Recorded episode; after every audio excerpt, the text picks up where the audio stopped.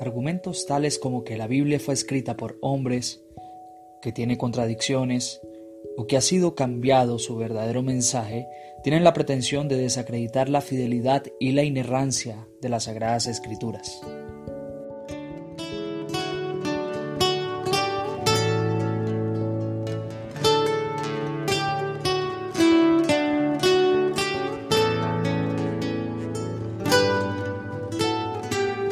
La inerrancia de las escrituras tienen como base la inspiración de las mismas. Si la pregunta fuese, ¿fue escrita la Biblia por hombres? Diríamos que sí, pero los hombres no fueron los autores, sino el Espíritu Santo quien puso estas ideas y mensajes como una revelación especial en su mente para nosotros.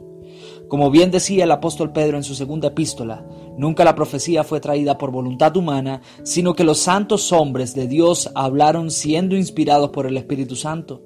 Es decir, que si el Espíritu Santo inspiró o expiró las Sagradas Escrituras, no pudo dejar al hombre un mensaje erróneo, falible e incompleto, sino que cada coma, cada punto en ella tiene el carácter del Dios Trino y la verdad suficiente que guía al hombre a la salvación.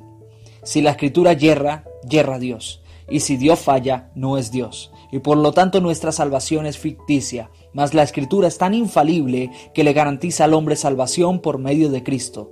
Bien dijo el apóstol Pablo en su carta a los Efesios en capítulo 1 versículo 13, en él también vosotros, habiendo oído la palabra de verdad, el evangelio de vuestra salvación, y habiendo creído en él, fuisteis sellados con el Espíritu Santo de la promesa. Por lo tanto, creer que la escritura es infalible no solo es un asunto racional, es un asunto de fe, a lo que podemos decir hasta hoy lo mismo que dijo el profeta Isaías. ¿Quién ha creído a nuestro anuncio? Mas no, todos obedecieron al Evangelio. Así que la fe es por el oír y el oír por la palabra de Dios. Recordando los 503 años de la Reforma Protestante, te invitamos a estudiar las Sagradas Escrituras, esas que te darán fortaleza en tu fe y te guiarán a Jesucristo, el único que te puede salvar.